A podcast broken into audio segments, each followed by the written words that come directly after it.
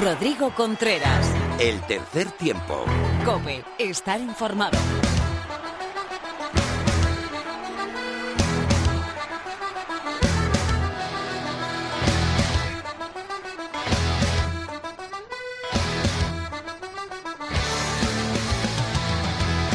Hola, ¿qué tal? Bienvenida a la sexta temporada del tercer tiempo. Bienvenido a tu programa de rugby en cope.es.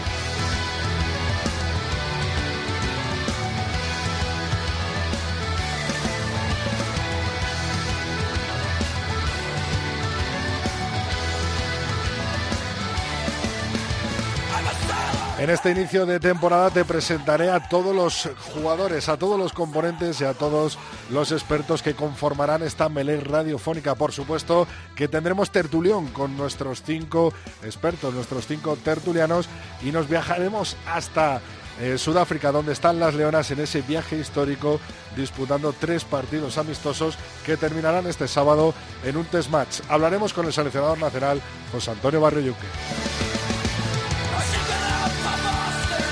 Rugby femenino tiene un nombre en el tercer tiempo y ese es el de Lorena López. Estará con nosotros hoy también. Mar Álvarez nos hablará de la pretemporada y dará esa patada inicial a la sexta temporada.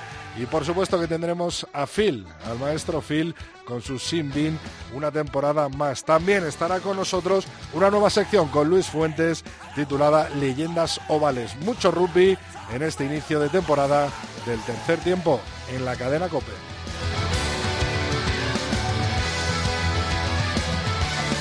A los mandos técnicos Antonio Bravo y nuestras redes son tres tiempo cope con número en Twitter, tercer tiempo cope en Facebook y nuestro mail es el tercer tiempo arroba cope.es. Bravo, empezamos cuando quieras.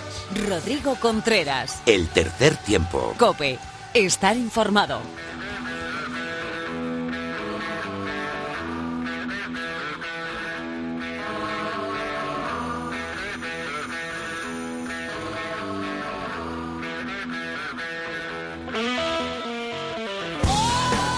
A ritmo de Greta Van Fleet y a ritmo de estos americanos que la están liando y mucho a nivel eh, europeo también y mundial, por supuesto.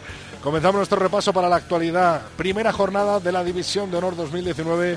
2020 Aldro Energía Independiente Rugby 26, Unión Esportiva Samboyana 27, Ampor Dicia 44, Universidad de Burgos Colina Clinic 7, Complutense Cisneros 18, Lexus Alcobenda Rugby 17, Ciencias Cajasol 62, Hernani 17, Barça Rugby 29, Silvestre Salvador 27 y Brac Quesos Entre Pinares 26, Batco Rugby Club de Santander 20. Con estos resultados lidera la tabla el Ciencias Cajasol recién ascendido acompañado de Ampordicia, Brac Quesos Entre Pinares, Barça Rugby, Complutense Cisneros y Unión Esportiva Samboyana, todos ellos con una victoria. Aldro Energía Independiente, Lexus Alcobenda Rugby, Silverstone El Salvador y Batco Rugby tienen un punto y cierra la tabla Universidad de Burgos Colina Clinic y Hernani.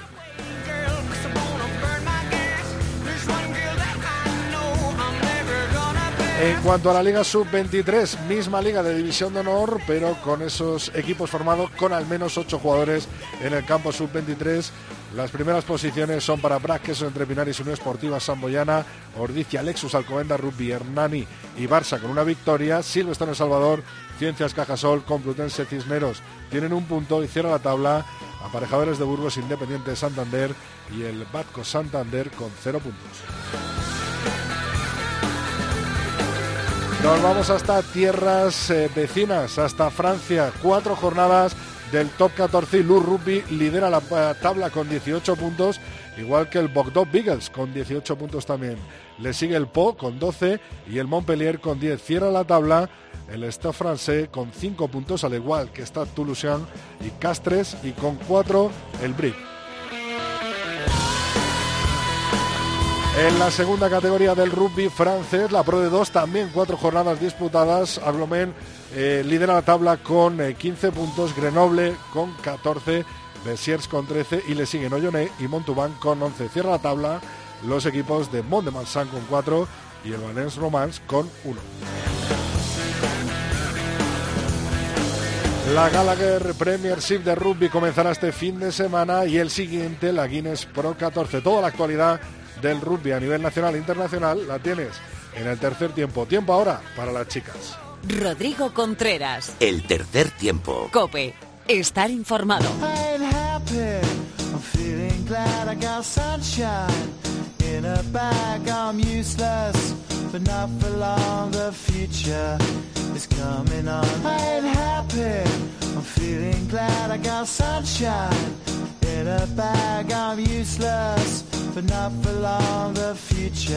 Bueno, tiempo ahora para el rugby femenino y quién si no va a hacer el rugby femenino en esta sexta temporada del tercer tiempo. Lorena López, muy buenas. Muy buenas, Rodri, ¿cuánto tiempo? sí, ¿qué tal el veranito?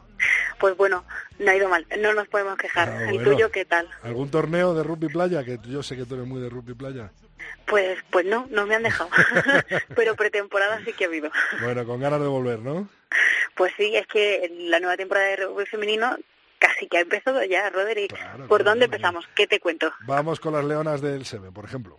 Pues mira, después de pasar un par de semanas en el CAR de Sierra Nevada, las chicas de Pedro de Matías han viajado hasta Francia para disputar un training cup que lo disputan desde el 16, desde este pasado lunes hasta el 19 de septiembre y así empiezan a tomar contacto con otros combinados internacionales como pueden ser Francia o Irlanda eh, con amistosos entrenamientos conjuntos y es algo que les va a venir bastante bien porque es que Rodri Glendade, eh, la serie de Estados Unidos, que es la primera serie mundial de la temporada, está a la vuelta de la esquina y es que va a ser el 5 y el 6 de octubre.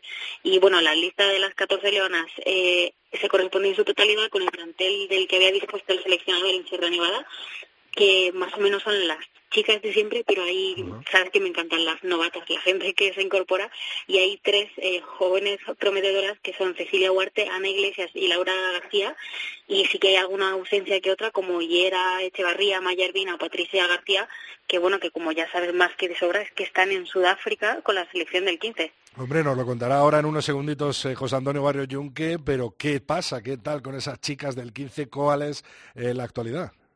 Pues que se han ido, se han ido aquí al ladito, se han ido a Puerto Elizabeth, a Sudáfrica, para disfrutar de una gira histórica de la selección española femenina, que va a ser eh, lo que dé el pistoletazo de salida a la preparación para la clasificación al Mundial de Nueva Zelanda 2021, eh, que es que queda nada, Rodri, queda nada. Y bueno, allí se enfrentaron el pasado fin de semana, el pasado sábado, al conjunto de Sudáfrica In- Invitational y van a volver a hacerlo ahora martes, o sea, mientras estamos eh, grabando están las chicas jugando y bueno, el primer partido de las chicas de José Antonio Barros Yunque eh, obtuvieron un, resultado favorable, un 5-17, sin embargo no todas salieron contentas como esperaban. Y es que las españolas Rodri eh, demostraron tener el control en el partido en gran parte de los minutos jugados pero eh, la capacidad aplacadora de las sudafricanas era una locura y precipitó, es cierto, le puso las cosas un poquito complicadas al conjunto español que me da la sensación de que eso, que las leonas no están acostumbradas a que sus rivales eh, se tiren literalmente a cegarle los tobillos, los tobillos, pero bueno, que es algo que tienen que aprender a gestionar y por suerte tienen este martes una nueva sí, oportunidad, exacto, y el, el sábado que viene también, o sea que tienen margen de error para seguir evolucionando. ¿Y cuánto falta para que empiece la Liga Iberdrola? Eh, días, días de poco más de dos semanas empezará la, la máxima categoría de femenina española y será el primer fin de semana de octubre cuando empiece, en el 5 o 6 de octubre, y promete ser igual de disputada que en la temporada anterior y por no hablar que además ahora vamos a tener la división de honor y bueno, ha habido fichajes este verano, ha habido gente haciendo pretemporada desde, Rodrigo, he visto gente a principios de julio haciendo pretemporada. Y bueno, pero todo esto eh, me lo voy a guardar y te lo voy a contar la semana que viene para así poder contar con los principales eh, protagonistas de la nueva temporada. ¿Qué te parece? Pues perfecto, Lorena. La semana que viene nos cuenta las grandes protagonistas de, de la temporada en esa Liga Iberdrola. Un beso muy fuerte y hablamos el martes. Hasta el martes que viene. Rodrigo Contreras. El tercer tiempo. Cope. Estar informado.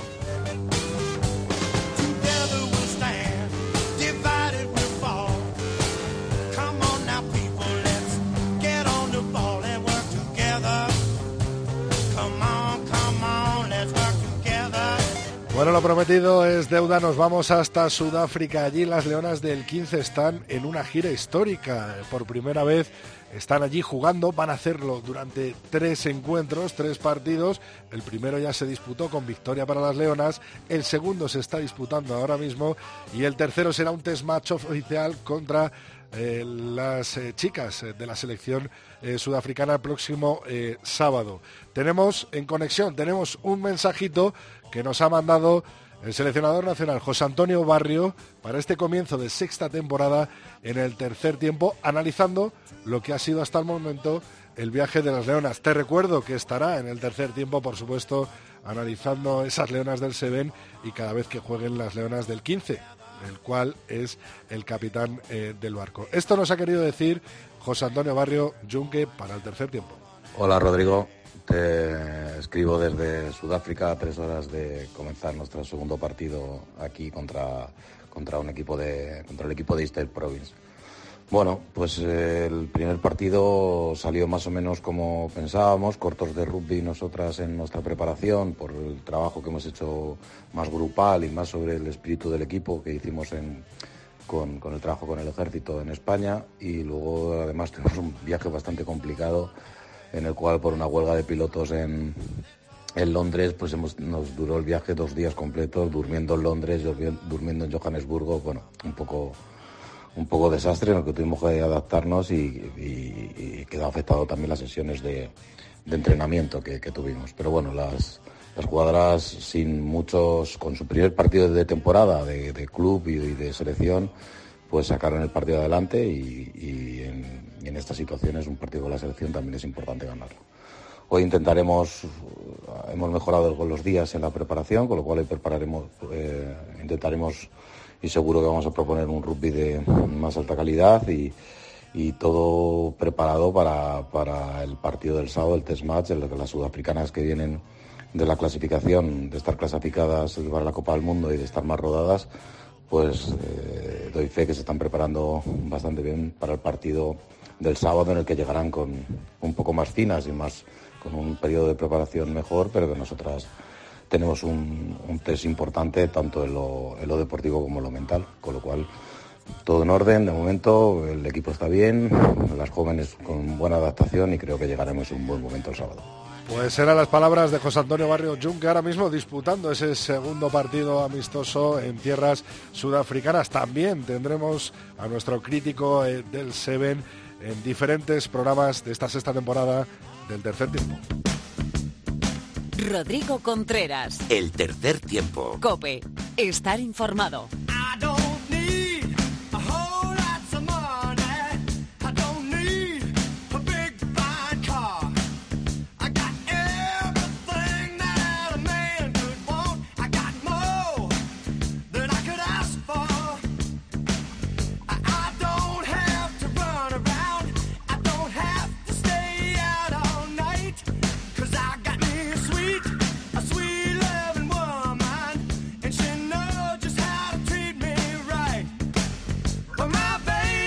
Madre mía, de todo lo que tenemos que hablar en este comienzo de temporada, en el tercer tiempo de la cadena COPE. Son dos meses sin hablar con ellos, por eso he tenido que convocar a todo el comité de sabios, a todo el comité de expertos, a todos los tertulianos del tercer tiempo, para decirte que van a continuar en esta sexta temporada y que van a animarnos un poquito a ritmo de oval todas las tertulias. Pepe Ibáñez, Revista 22, muy buenas.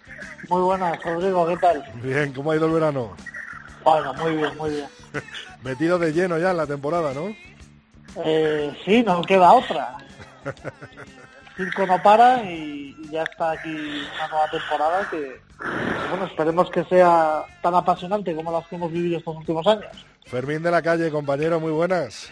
Muy buenas, ¿cómo estamos? Enhorabuena lo primero por el éxito de esa fina desobediencia que te has marcado y que viene al pelo para el Mundial. Muchas gracias. Yo el verano lo tenía un poco más apretado, que estábamos con el libro editándolo y bueno, disfrutándolo, porque también esto es como los partidos, se disfruta ah, y ahora lo que queda es el tercer tiempo. Claro, modo mundial activado totalmente, ¿no, Fermín? Sí, sí, ya con ganitas de que empiece, lo del viernes es un poco la excusa, pero la leña ya llega el sábado y bueno, pues eso, viendo a ver si anuncian los 15 y, y el Mundial empieza además a tomar decisiones el mismo sábado porque el Francia-Argentina va a ser importante y el Nueva Zelanda-Sudáfrica lo será también relativamente, porque yo creo que el que pierda sigue teniendo muchas opciones de llegar hasta el final. Felipe Rodríguez, ¿qué tal ha ido la pretemporada? Muy buenas. Muy buenas. ¿Cómo- Eh, ¿Me oís? Sí, sí, perfecto. ¿Y tú a mí?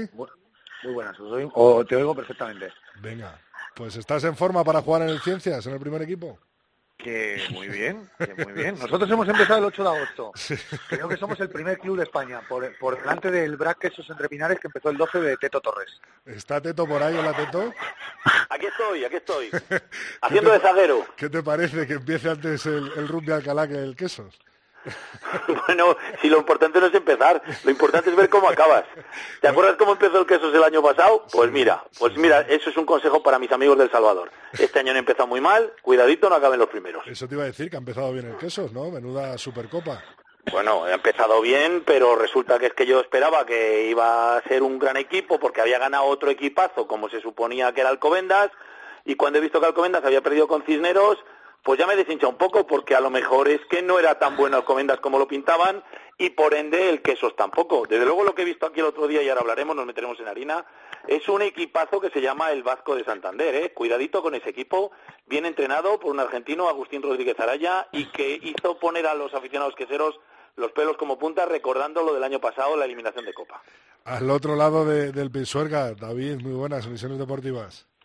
¿Qué tal, Rodrigo, compañeros? No estoy nada de acuerdo con lo que dice Teto. ¿eh? A mí el Vasco no me parece un gran equipo.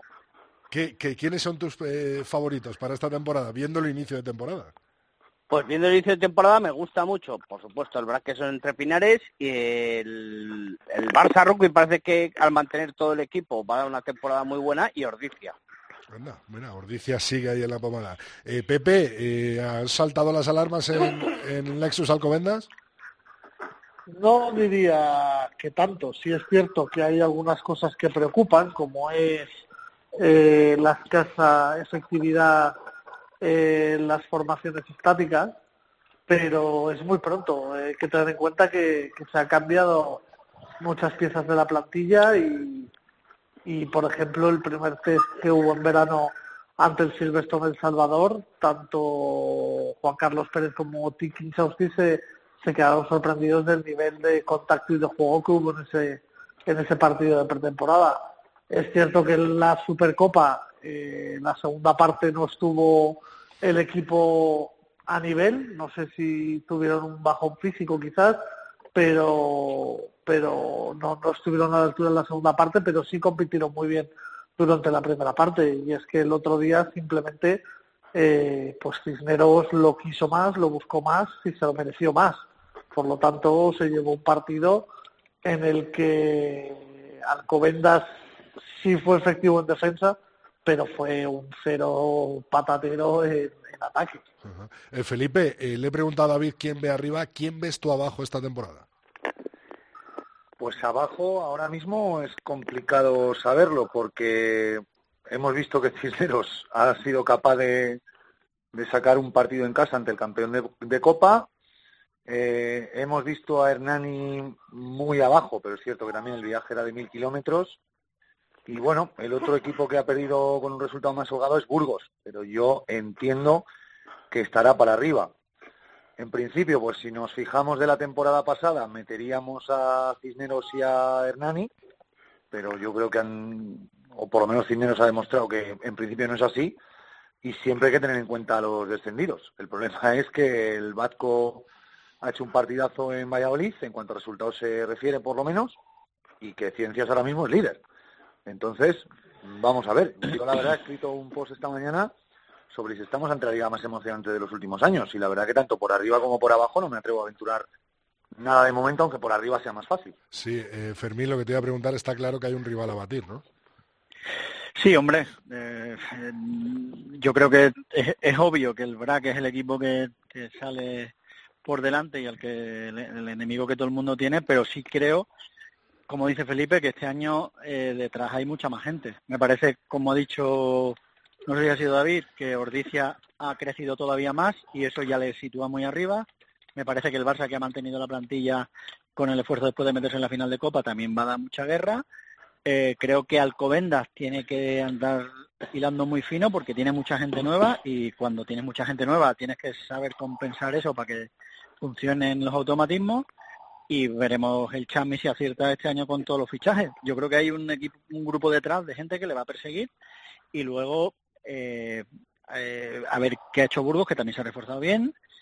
Creo que el Ciencia, eh, ellos durante el verano han ido viendo que todas las gestiones que tenían les han ido saliendo bastante bien. El acuerdo con la Olavide ha sido muy bueno y eso ha conllevado que haya más fichajes de los que esperaban. Y Manolo Mazo, que se ha ocupado ahí de la gestión y la planificación de la plantilla, está especialmente contento con todo lo que han traído y les ha lucido muy bien. Es cierto que Hernani es un equipo que fuera baja mucho, como decía Felipe, pero los mil kilómetros que ha hecho Hernani son los mismos que va a hacer el resto. O sea, Sevilla sigue estando igual de lejos de todo el mundo y el desplazamiento hasta Sevilla es una cosa con la que va a contar a favor siempre el Ciencias, igual que cuando salga fuera va a contar en contra. Entonces, eh, sí parece que Cisneros, que le ganó por, por ganas y por actitud a Alcobenda y eh, va a ser uno de los que va a pelear. Yo, Vasco, también creo que va a ser un poco como Brujo el año pasado, un equipo más solvente de lo que pensamos. Ajá. Eh, Teto, eh, da para hacer un culebrón de esos tipo cristal eh, el rugby en Valladolid. ¿eh? ¿Vamos a ver a Tommy Carrió en alguno de los equipos de Valladolid? Eh, yo creo que no. Yo creo que no, pero es curioso. ¿eh? Ya sabemos que Tommy Carrió se fue de aquí de Valladolid porque echaba mucho de menos a su novia. Eh, como jugador, fue un jugador excelente, dejó una impronta en los queseros fantástica, se fue porque él quiso. Y resulta que este año, cuando se sabía que había conversaciones entre el Quesos Entre Pinares y Tomás Carrió, pues de repente, o por lo menos habían hablado, nos encontramos con que iba a fichar, o fichó, en teoría, con el Salvador. Y cuando parecía que ya el bueno de Tommy iba a venir a Valladolid, resulta que se comenta un tema de un visado, de que no lo tenía. Eh, yo lo que he estado investigando es que era que quien realmente, eh, no digo que lo que haya dicho el Salvador sea mentira, ¿eh? Pero la que de verdad tenía problemas con el visado era la novia de Carrió. Y parece ser que si se fue de Valladolid porque no tenía la novia, no debía estar muy dispuesto a venir otra vez a. Valladolid sin ella. Eso es lo que he oído yo. Es más, la novia No, de no. Carrió estaba eh, matriculada, está matriculada en la Universidad de Valladolid, David. Tú lo sabrás. Mm. Entonces, a lo mejor no viene a Valladolid, pero ¿quién te dice que no va a un Samboy o a un Independiente? Yo creo que Tommy Carrió tiene ganas de venir a España. Ojo, Alcobendas si se El- coge la de la novia, ¿no? Dale, David. Que lo que lo que yo tengo entendido es que Tommy Carrió ficha por El Salvador, le dan para coger el visado no de turista sino de trabajador en España para el veintitantos de octubre, se lo comunica al club, el club pues bueno pues pues bueno ya vendrás, pero eh, al parecer eh, pues la incorporación de, de la estrella eh, argentina al, al conjunto vallisoletano pues hace ver como que Carrió ya no es tan necesario. Soncino, me refiero.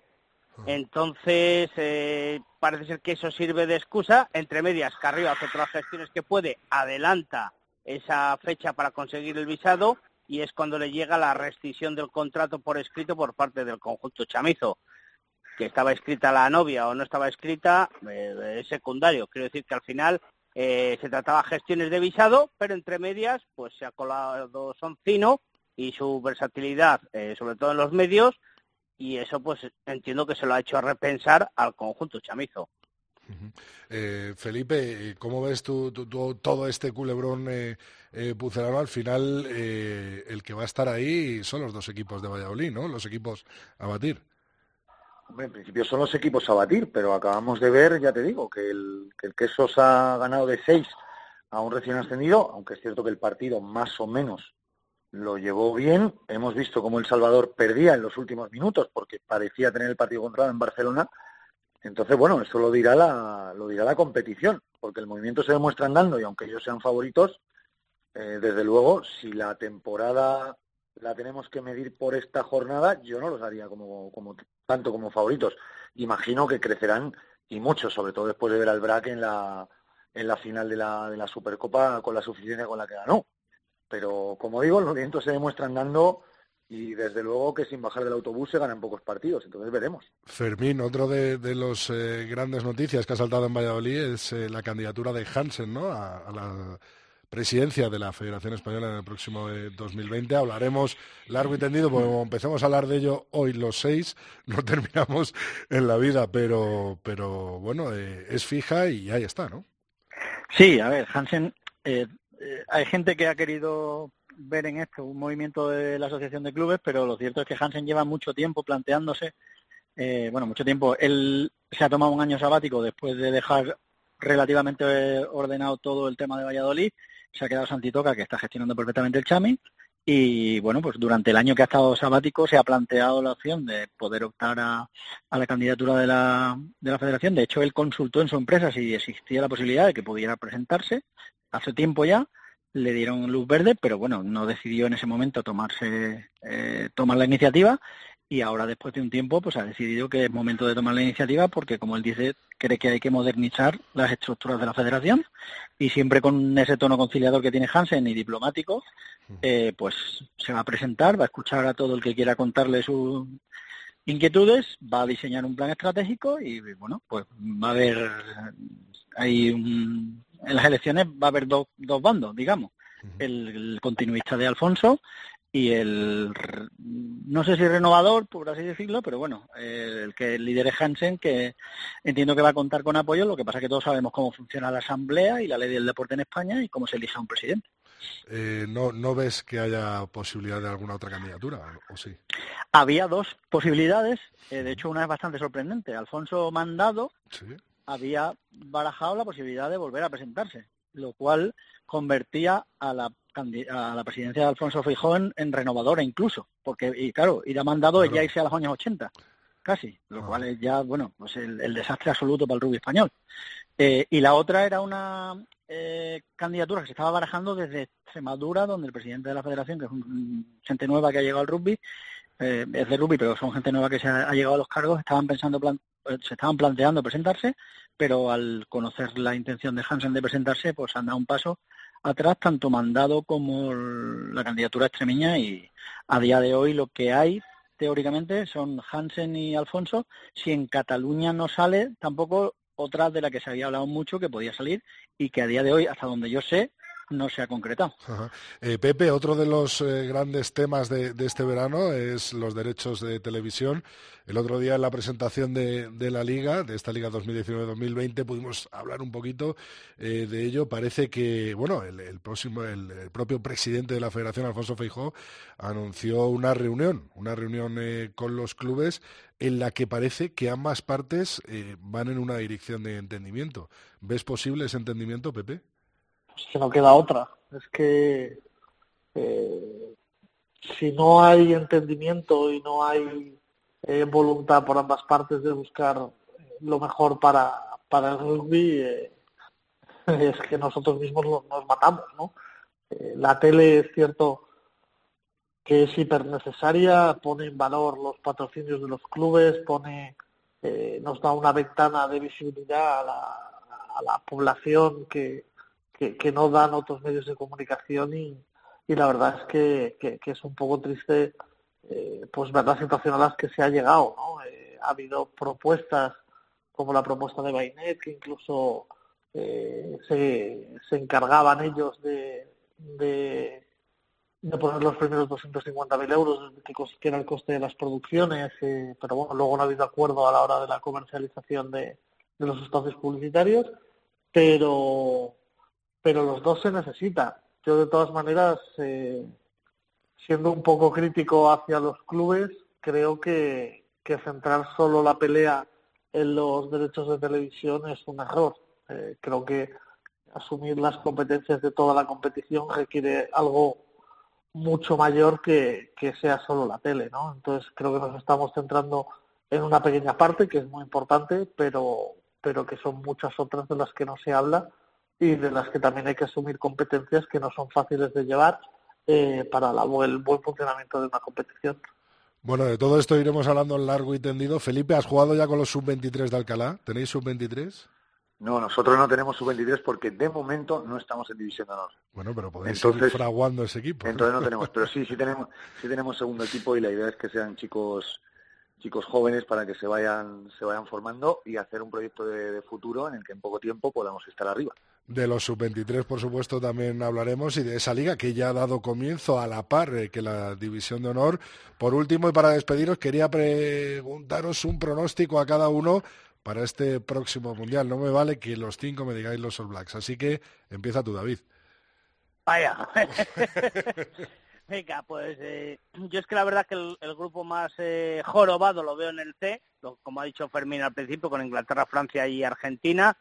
Eh, los otros grupos lo veo más claro, a excepción de Japón en el A, por el tema de, de bueno, cómo acabó el, el- el anterior mundial y toda la inversión que han hecho y el ser el anfitrión, lógicamente, yo creo que va a ser el hemisferio sur eh, el que va a copar la final. Y venga, como soy el primero y no puedo decir Nueva Zelanda o no todos, pues voy a apostar. eh, está difícil, ¿eh? está difícil, pero yo apostaría por. Venga, Argentina. Argentina. Voy a bueno, apostar con bueno, el corazón, buen- no con la cabeza. Buen ¿eh? bombazo, buen bombazo. sí, sí. Voy a apostar con el corazón, no con la cabeza, porque los que entienden de rugby internacional, pues eh, son otros. A ver si les embauca el espíritu de los jaguares, ¿no? Eh, Teto, Ay, ay, ay. ya que estamos allí, te toca. Pues mira, yo voy a vaticinar no quién gana, sino quién van a ser los finalistas.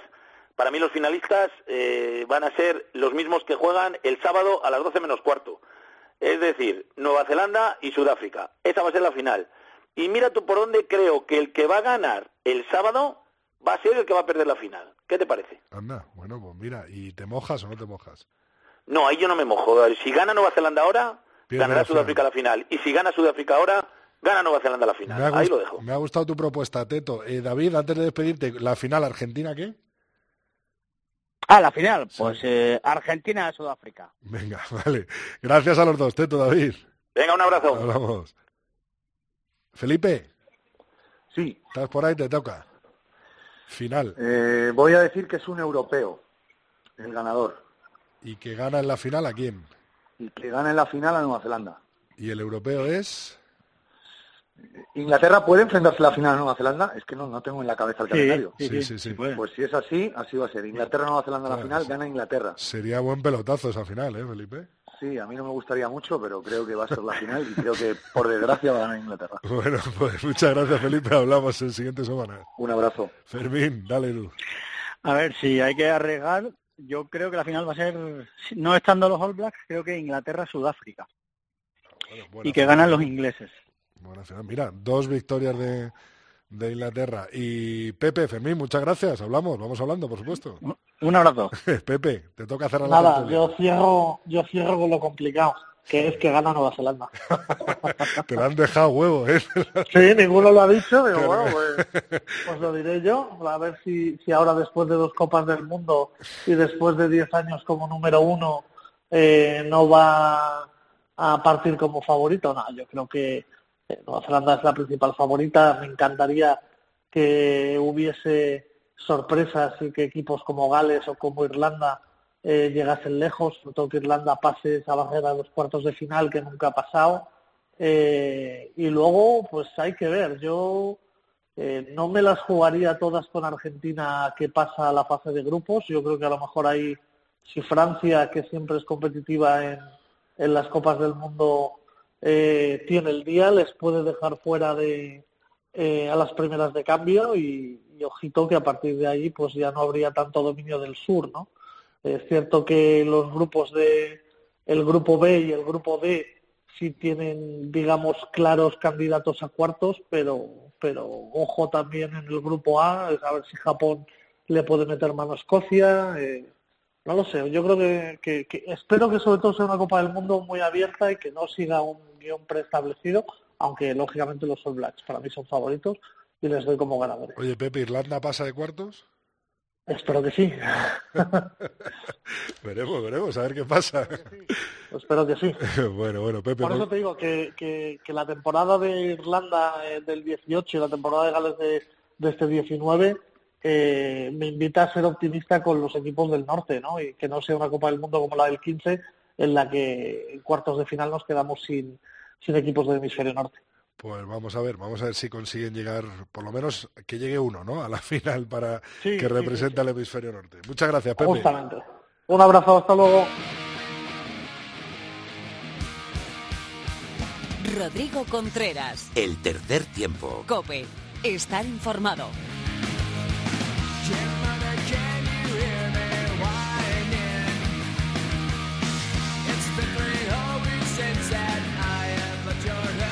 Bueno, y en esta sexta temporada del tercer tiempo en la cadena COPE inauguramos una nueva sección. Volvemos a traer, que me va a tirar de las orejas siempre por enrolarle en estas cosas tan, tan apasionantes, pero que llevan tanto tiempo, a Luis Fuentes. Muy buenas, Luis.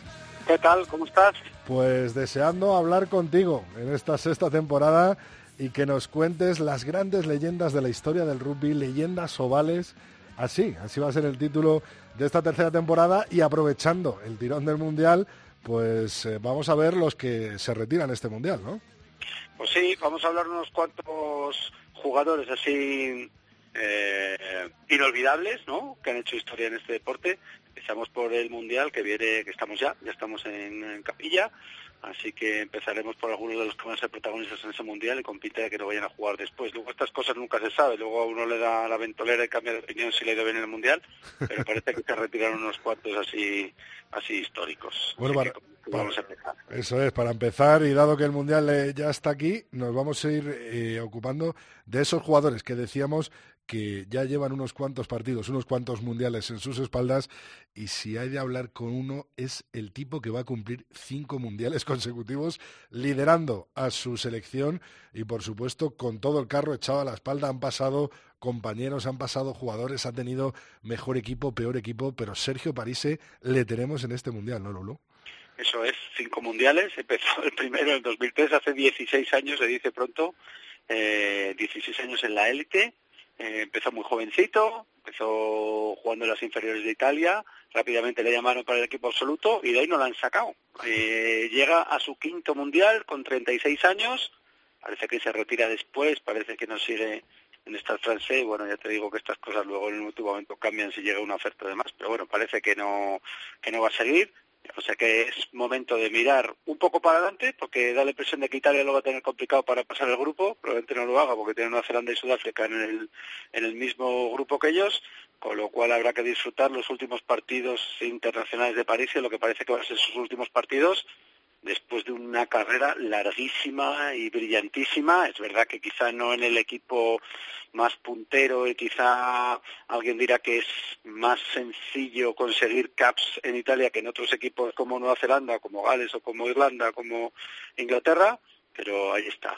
¿eh? 36 años, eh, cinco mundiales y un montón de récords de los que vamos a hablar ahora. medidas imponentes, 1,96, 110 eh, kilos y un tipo que empezó su carrera en, en Buenos Aires, ¿no, Lulo? Sí, de hecho, él es nacido en Argentina, en La Plata. Eh, hay quien cree que París es parte de ese éxodo de jugadores argentinos que aparecieron en Italia hace unos años, eh, siguiendo un poco la estela de Diego Domínguez y Castro Giovanni y compañía. Eh, sabemos que en Argentina le pusieron freno a esto con un plan de alto rendimiento que les ha funcionado estupendamente. París es un caso un poco distinto. Sus padres son italianos ambos. El padre es italiano, exjugador de rugby, que acabó en, Argentino en Argentina por motivos profesionales. Y parece, yo creo que tenía bastante claro desde el primer momento con quién quería jugar.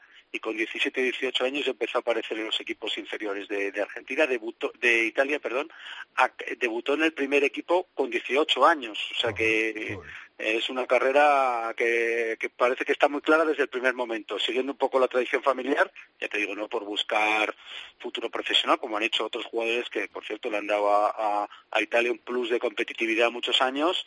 Eh, y, y mucho tienen que agradecerle los italianos a los jugadores que llegaron desde Argentina, pero quizá el caso de París eh, no es exactamente el mismo. Es un italiano de pura cepa, nacido lejos de Italia, pero más de pura cepa que los demás.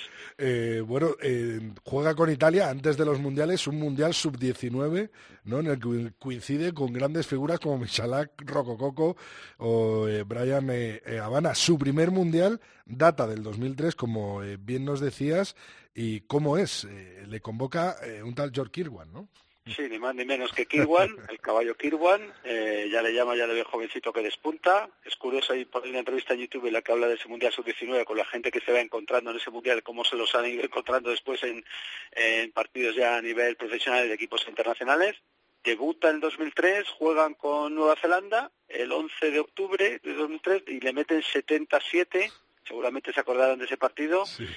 Curiosamente, este año, 16 años después, creo que es el 12 de octubre el partido que tienen también contra Nueva Zelanda.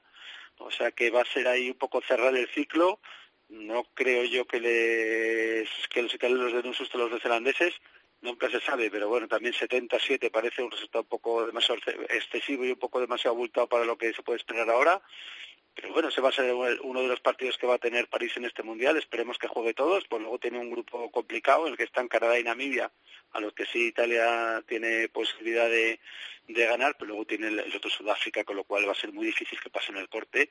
Pues se enfrentan ahora mismo a los dos equipos que están más en forma. A Muchas punteros, una sorpresa grande, sí.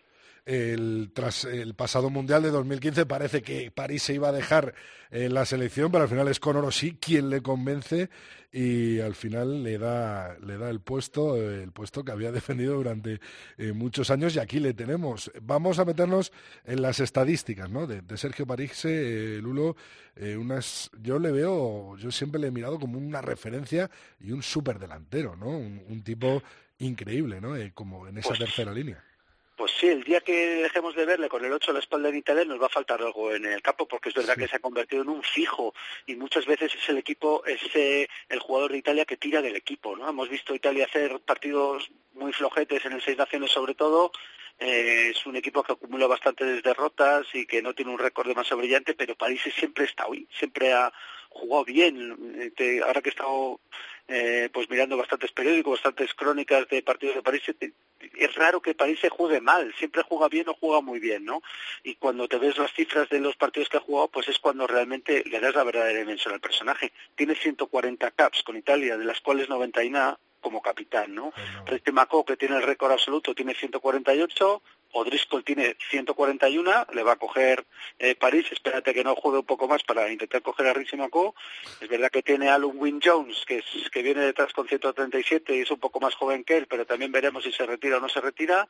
Pero 140 caps con Italia son muchas caps, son muchos años, muchos partidos jugando, casi siempre, por no decir siempre, de titular, y 91 de ellos como capitán, ¿no? Son cifras de, que asustan. Y jugar tantos partidos lo que tiene con Italia, lo que tiene es eh, que tiene, se acumulan Otro, muchas otro derrotas, récord, ¿no? Exacto, tiene, tiene otro récord un poco más curioso, tiene más de 100 derrotas, tiene 105 derrotas. Este récord no creo, los otros intentarán quitárselo, habrá gente motivada, este no creo yo que haya mucho candidato a quitárselo, la gente esperará no llegar nunca a las 105 derrotas, pero oye, hay que estar ahí, ¿eh? Cuando eres el mejor jugador de tu equipo a estos niveles, por mucho que pierdas, eh, bueno, es un jugador que ha estado nominado a mejor jugador del mundo un par de veces por World Rugby, o sea que te dice mucho, a pesar de que, no, de, de que su equipo no tiene un récord ultra brillante, pues te dice mucho de lo que es el jugador, ¿no? Y en yo- el Seis Naciones nada más, 69 partidos, más que O'Driscoll, y siempre titular, siempre se ve titular en el Seis Naciones, con lo cual récord de caps en seis naciones, ¿no? récord de caps en seis naciones por delante de Driscoll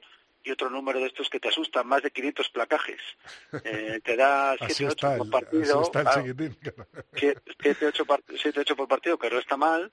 Eh, si eso lo multiplicas por el número de, de delanteros que tienen los equipos, de jugadores que tienen los equipos, te sale una media bastante eh, que asusta bastante de, de- de placajes, con lo cual te dice la actividad que tiene este tipo siempre presente, ¿no? Los que le has visto jugar, eso es otra de las cosas curiosas, ¿no? Cuando te lees opiniones de los rivales sobre París y te dicen, no, es que ese tío destaca en todo, porque físicamente es un atleta, es un tipo que corre, no parece un 8, es un tío que rompe muy bien la línea. Yo os invito a ver algún algún vídeo que hay de resúmenes, de tributos, estos que abundan en, en internet, y ves cómo rompe la línea, cómo el offload lo controla perfectamente, hace pases muy complicados, pases por detrás, pases con una mano, le ves moviéndose y no parece un tipo de dos metros y ciento y pico kilos, parece un jugador hábil de la línea, lo que pasa es que de una escala un poco mayor, ¿no? Y Es un sí. jugador que, que llama mucho la atención. Sobre todo Lulo, si por algo destaca, es por su liderazgo, ¿no? El- total dentro de, de este equipo italiano, ¿no?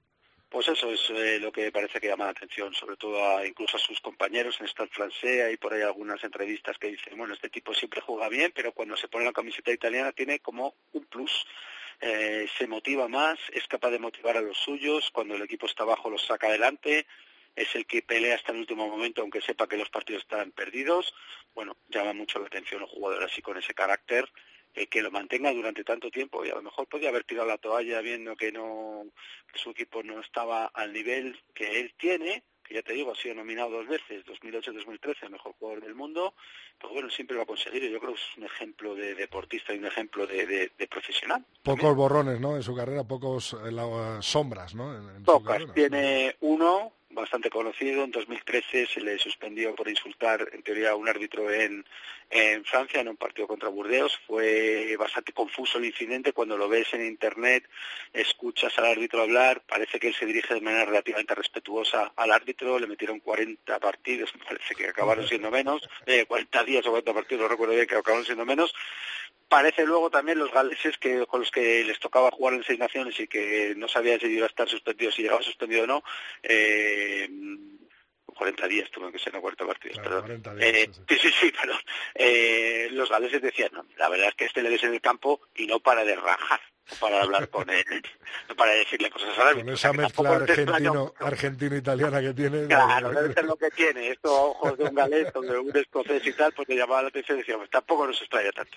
Y bueno, es un borrón, es un borrón en una no muy grande, digamos, en una carrera extraordinaria, la verdad. Bueno, está Luis Fuentes en el tercer tiempo y eso significa que hay canción de despedida, por supuesto.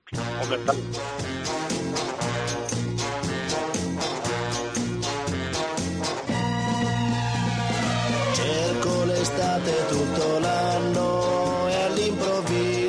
Ahora sí, Lulo, ahora sí. A churro y el pomerillo tropo a churro, ¿no? El último Hermé.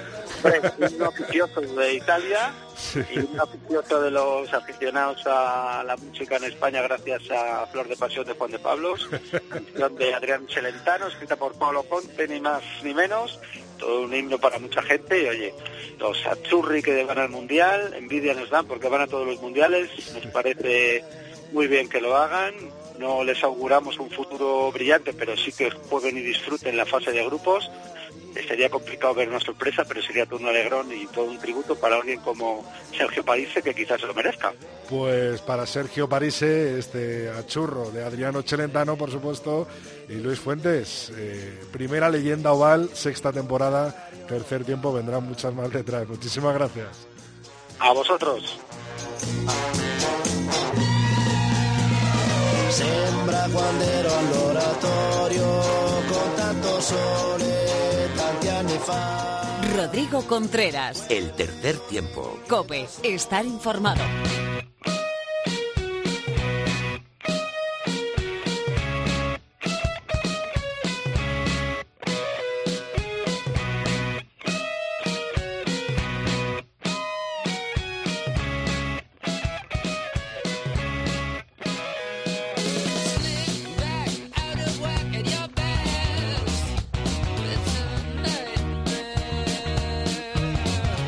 Echó al rodar el balón en el tercer tiempo de la cadena Cope y en este inicio de sexta temporada no podía faltar Mar Álvarez. Muy buenas, Mar.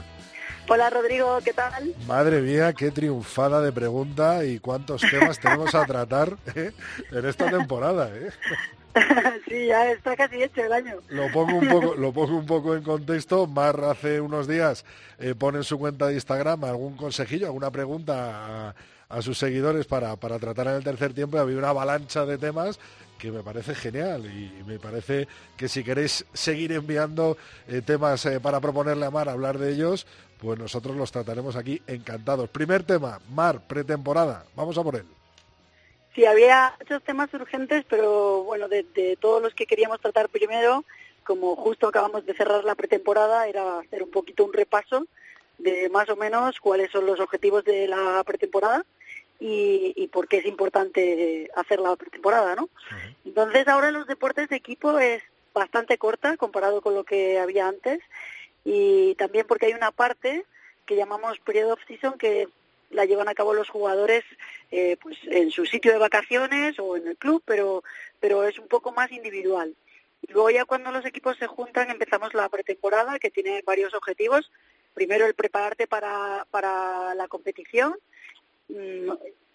hacer como, como crear tu equipo, ¿no? Eh, jugar con tus compañeros, conocerlos, etcétera, etcétera, y un poco eh, instalar la primera versión de tu sistema de juego. Entonces, para eso utilizamos la, la pretemporada. Y las es un, como, como siempre, como todo en el entrenamiento, que sigue, está bajo la regla del síndrome de adaptación, pues empezamos con eh, cargas más bajas, que luego vamos subiendo, empezamos con mucho volumen y luego lo vamos bajando para aumentar mucho la intensidad y llegar al primer partido, pues eso, a lo mejor con, con más finos. Ajá. Eh, bueno, pues eh, al final ya cada equipo un poco eh, va eligiendo, ¿no? Esa estrategia de empezar un poco antes, empezar un poco después, ¿no, Mar?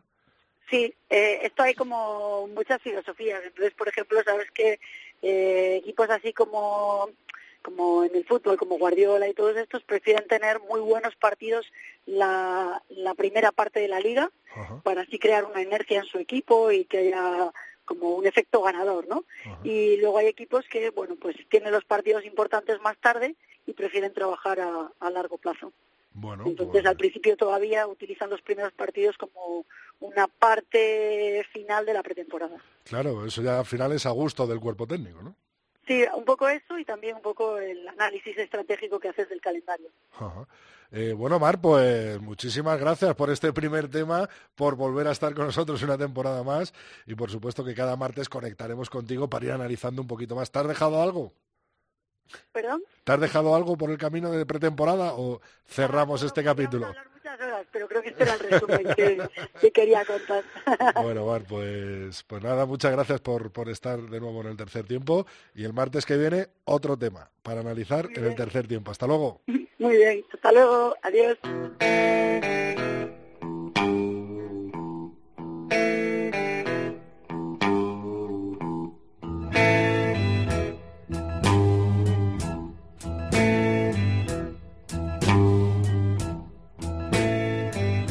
Friend one time.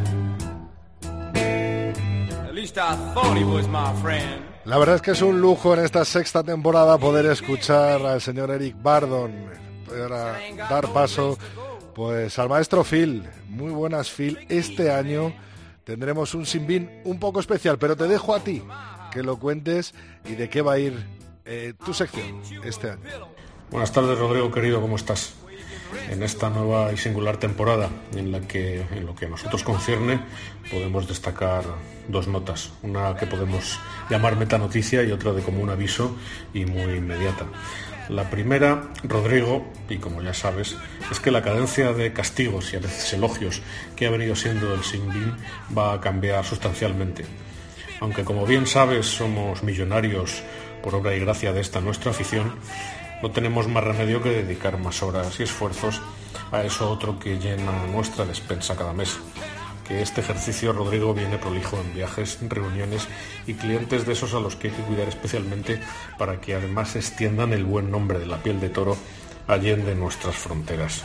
Así que, Rodrigo, probablemente coincidamos cada 30 o 40 días para seguir fustigando, zahiriendo, alabando, quizás, y concluyendo, como ha sido costumbre, con Horacio, Sexto Helio, Petocato o el estoico pirata de Goscinny que musitaba citas clásicas, siempre ha sido a su madero cada vez que Obelix u otro personaje de esos que tanto nos han hecho disfrutar hundía su cáscara de nuez.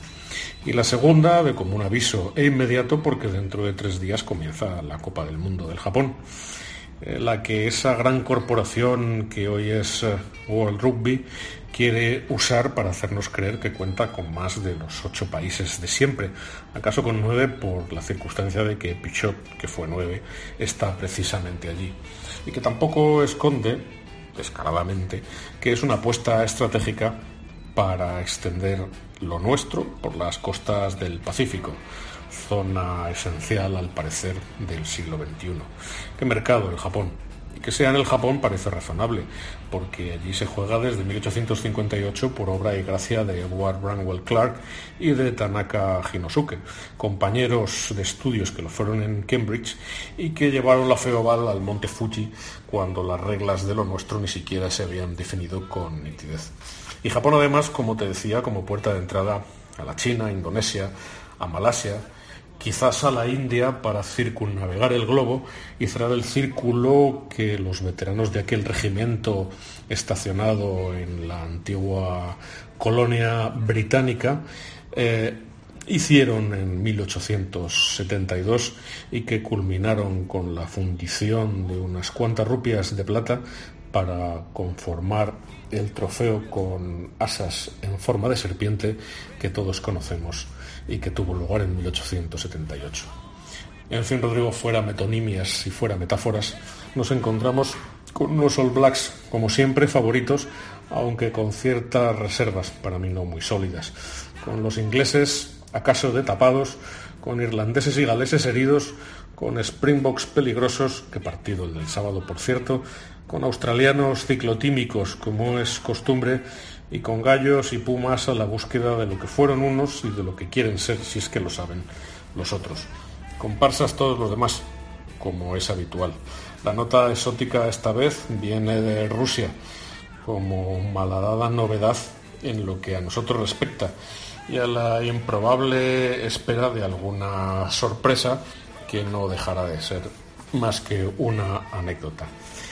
Y los que faltan, Rodrigo, que significó en Owen Franks o en David Toner, eh, por todos ellos.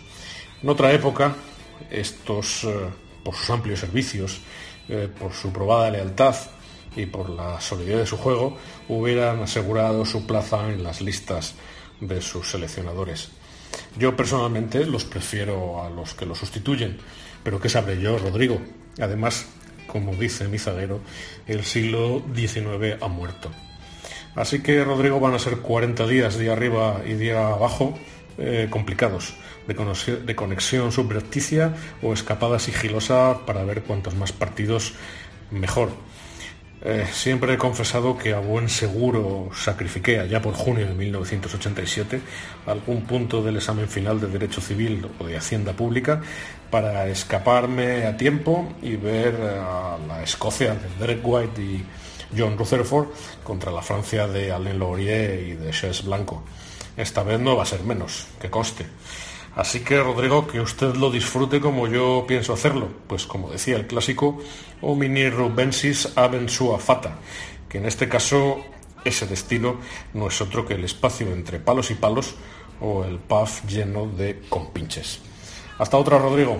Genio y figura, el maestro Phil en este Sin Bin, le tendremos en esta sexta temporada un poquito más espaciado. Eso sí, cada mes, cada 40 días, dejará una perla, un Sin Bin que ha empezado hoy, en este 17 de septiembre de 2019. Muchas gracias, Phil.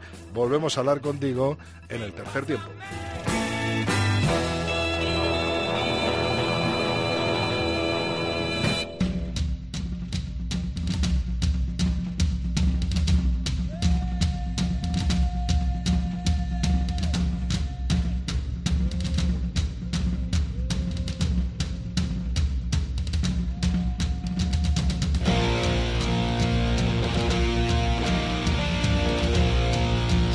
La sintonía de siempre, los tambores que anuncian que va terminando este capítulo 188 del tercer tiempo. Por supuesto que el martes que viene volvemos con mucho más rugby. Antes de despedirme, quiero recordarte que estamos en Tres Tiempo Cope con número, nuestra cuenta de Twitter, Tercer Tiempo Cope, nuestra cuenta de Facebook y el tercer tiempo arroba cope.es es nuestro mail.